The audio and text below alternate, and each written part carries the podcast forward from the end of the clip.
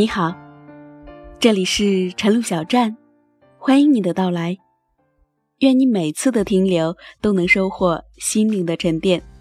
我是晨露，在这个难得可以睡懒觉的周末的早晨，让我的声音陪你一起慵懒的起床吧。早安，我的朋友。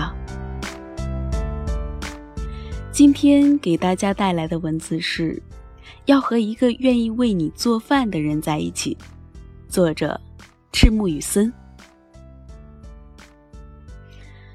俗话说：“民以食为天”，如今愈发显得精准。早上吃什么？中午吃什么？晚上吃不吃？已然成为了现代社会日常生活的三座大山。外卖太油腻，方便食品吃到吐，轻食不惊饿，自己学着做又手挨，解决吃饭问题就成了老大难。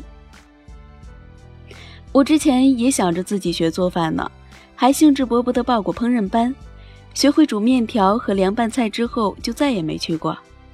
每到中午十一点半，公司上下都隐隐有种山雨欲来风满楼的感觉。这里有人偷偷问，有没有人想和我一起去那边的黄焖鸡的？那里又有人悄悄说，黄焖鸡又远又热，楼下便利店解决算了。还有更懒到极致些的，比如整天要泡在空调爸爸那里不挪窝的我来说，外卖就成了这个世界上最贵族的享受了。试问，除了冰镇西瓜外，还有什么东西能比得上那声“先生，您的外卖到了”？这种东西更能让我们有种生活很奢侈、日子很滋润的错觉呢？还有什么比五块钱的派送费更高性价比的购买体验呢？恕我直言，这种感觉一点都不比你在奢侈品店里刷爆卡买一个包来的低级。外卖小哥对我来说是和空调爸爸一样重要的存在。这种贵族的享受，直到我遇上这位朋友才稍显逊色。公司有一位我的阶级敌人。每天雷打不动地带着男朋友做的便当上班，今天中午西红柿牛腩配米饭，明天意大利牛肉炸酱面，反正没见过碗里出现过重复的菜色。饭后水果或者下午茶零食更是雷打不动的精致。哎，你男朋友这么勤快啊，还天天给你做饭？我一边偷吃他的蓝莓，一边酸酸的问。唉，他叹了口气。他工作其实很累的，他总说外卖快餐不健康，不能经常吃。我说你别管了，他不听，每天晚上都要把饭做好才肯去休息。为这我们还吵了好几次架呢。我怎么一点都听不出他哪里有不舒服的样子啊？熟悉之后我才知道，她男朋友家境并不是很好，虽然薪水不错，但买房什么的还是无法承担。更别提送什么贵重礼物了。记忆中收到过最贵重的礼物，可能就是求婚时的那条花了半个月工资买的项链。但姑娘是个压根不在乎这些的人，周围的朋友们都恨不得身上挂满吊牌的时候，她依旧穿五十块钱淘宝短袖，即使薪水已经在同龄人中绝不算低，她也不会买很贵的衣服和包之类的消费品。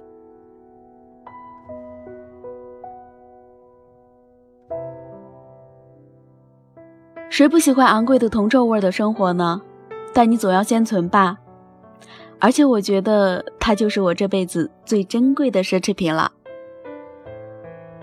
她的男朋友从来不像那些没有上进心的渣男，理所当然地享受着姑娘的体贴。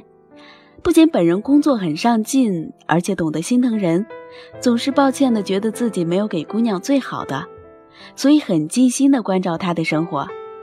有时候他深夜觉得饿了，他也毫无怨言的起身煮面，日常三餐更是用心有加。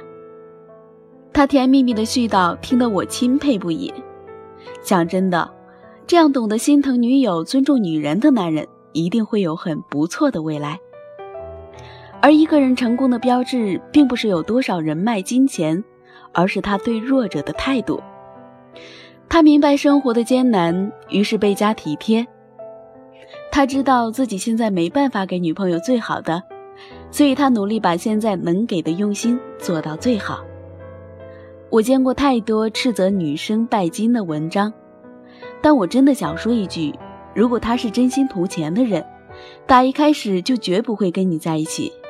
事实上，哪有那么多的轰轰烈烈呢？爱情终究要回到柴米油盐和边边角角，情场无胜负，生活不将军。本就是一场你来我往的对决，此消彼长和磨合商量是组合拳。我懂事换你体贴，我深情换你用心，一唱一搭一和，失去与得到相衡，才能是波澜不惊的平手。至于那些不在意你的付出，只计较自己得失的人，早早的随他去，与你倒是解脱。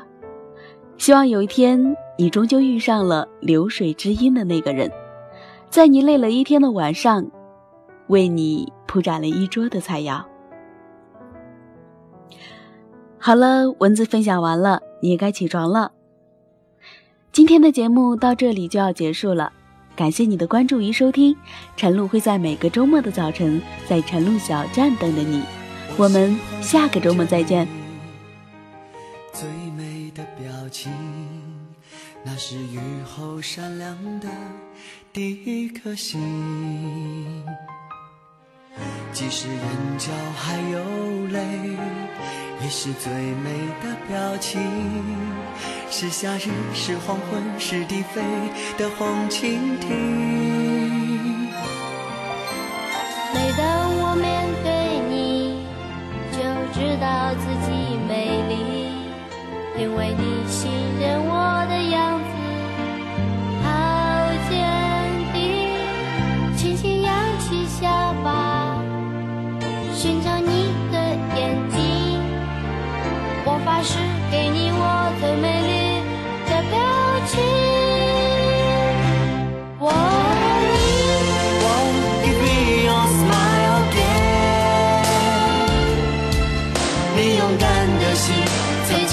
脆弱，微笑让泪水值得。你。Give me your smile again。绽放的笑颜。玫瑰也失色，微笑的歌，全世界都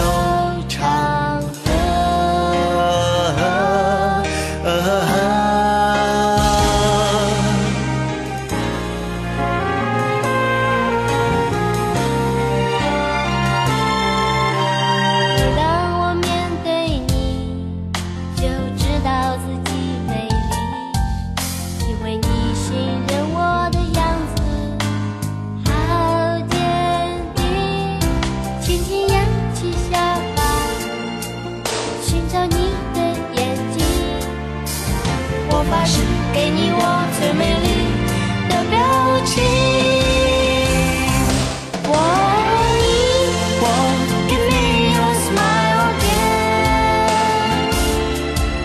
你勇敢的心曾经很脆弱，为啥让泪水值得？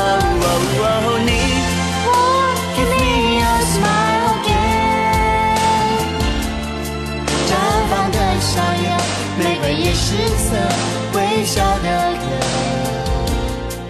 全世界都唱和。生命匆匆的交错，它再短我也盛开过。生命如此的美好，有些苦一定要经历过。啊，你。